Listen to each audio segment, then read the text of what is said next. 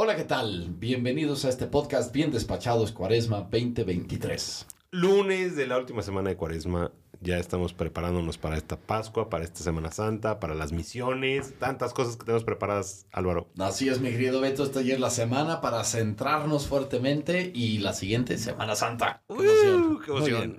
Pues llegamos a una estación muy dura, ¿no? Ya vamos avanzando nuestras 14 estaciones. Entramos en la duodécima, donde Jesús muere en la cruz. Nos recuerda el Evangelio según San Mateo. Desde el mediodía hasta la media tarde vinieron tinieblas sobre toda aquella región. A media tarde Jesús gritó, Elí, Elí, lama sabactani. Es decir, Dios mío, Dios mío, ¿por qué me has abandonado? Al oírlo alguna de las que estaban por ahí dijeron, Elías este llama. Uno de ellos fue corriendo enseguida, cogió una esponja empapada en vinagre y sujetándola en una caña, le dio a beber. Los demás decían, déjalo, a ver si viene Elías a salvarlo. Jesús dio otro grito fuerte y exhaló el espíritu. El centurión y sus hombres que custodiaban a Jesús, al ver el terremoto y lo que pasaba, dijeron aterrorizados, realmente este era hijo de Dios. Me siento un poco bobo después de recibir el, podcast todo emocionado y, y, tener que reflexionar sobre este, este momento tan triste y tan solemne de, del proceso de salvación, en el que el Señor entra en esta terrible oscuridad, en este profundo momento en el que baja a, los infiernos, en el que baja, realmente muere Él, realmente entrega su vida y, la naturaleza completa se contrae ante la pasión y muerte de nuestro Señor. No es, no es una ficción, no es un momento de, pues de, pretensión, que es una de las grandes herejías de la vida, sino el, mismo Cristo entrega todo su ser ¿no? al, al, pecado para poder redimirnos a nosotros. Y los mismos soldados que estaban ahí se escandalizan y dicen, ¿qué hemos hecho?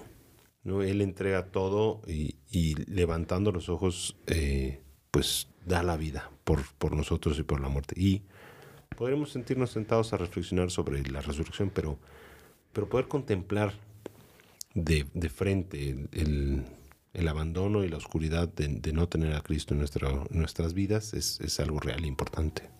En muchos funerales donde, pues por nuestro oficio nos toca estar, con frecuencia la gente repite esa frase, ¿no? En vida, hermano, en vida. Estos soldados al final terminaron por decir, ¿realmente este era el Hijo de Dios? Lo uh -huh. tuvimos aquí todo el tiempo, vimos todo el bien que hizo, incluso en este momento. Y en vida, pero ese Cristo que se entrega también es motor en nuestras familias cotidianas. Y, y también nos pide, ¿no? Ese llanto de Cristo, ¿por qué me has abandonado, Dios mío, Dios mío? y saber que como familia una de nuestras principales labores es saber acompañar uh -huh. y saber reconocer. Uh -huh. Lo mismo que María al pie de la cruz, viendo cómo su hijo hasta el final se entregaba, no le dijo, hijo, hijo, no lo hagas, no te tocan, porque sabía que le tocaba uh -huh. y supo acompañarla, pero no, le hacía permitir sentir esa soledad a su hijo y lo reconoció siempre toda su vida. Pues familias, apoyémonos más, apoyémonos en estos momentos duros que todos pasamos, todos vivimos, confortándonos en que Cristo también así se entregó hasta el final, sin miedo, dio plenamente su espíritu por ti y por mí. Pues ya estamos terminando esta semana, bueno, bien empezando esta semana, estamos muy contentos, invitando a todos a que se inscriban a las misiones a Cochuapa. Vamos de misiones. Es una oportunidad muy bonita. Yo, yo me convertí al cristianismo en las misiones. ¿Así? ¿Ah, ¿Qué padre? Sí, entonces les recomiendo mucho. La verdad es sí, que... yo encontré mi vocación en las misiones. Sí, sí. Entonces, todos los que se le estén pensando, anímense, por favor. Pues nada, vamos a mandarle un saludo también a otros dos grandes miembros emblemáticos de esta comunidad, la Fonda Margarita y los Chamorros de Tlacoquemecatl. Esos junto con los Mariscos del Valle son, ¿no? Así como el trilogía. Sí, segura. sí, sí, sí. Sí, sí, sí. Mucha gente ha estado ahí con ellos, disfrutándolos, pues, en nuestras oraciones. Y recordar, ¿no? Todo lo que se nos viene ahorita, ya preparémonos para eh, vivir nuestra Semana Santa con ilusión. Gracias por escucharnos. Continuamos el camino siguiendo a Jesús para profundizar y acoger su misterio de salvación. Y que Dios Padre, Hijo y Espíritu Santo los acompañe en este día. Amén.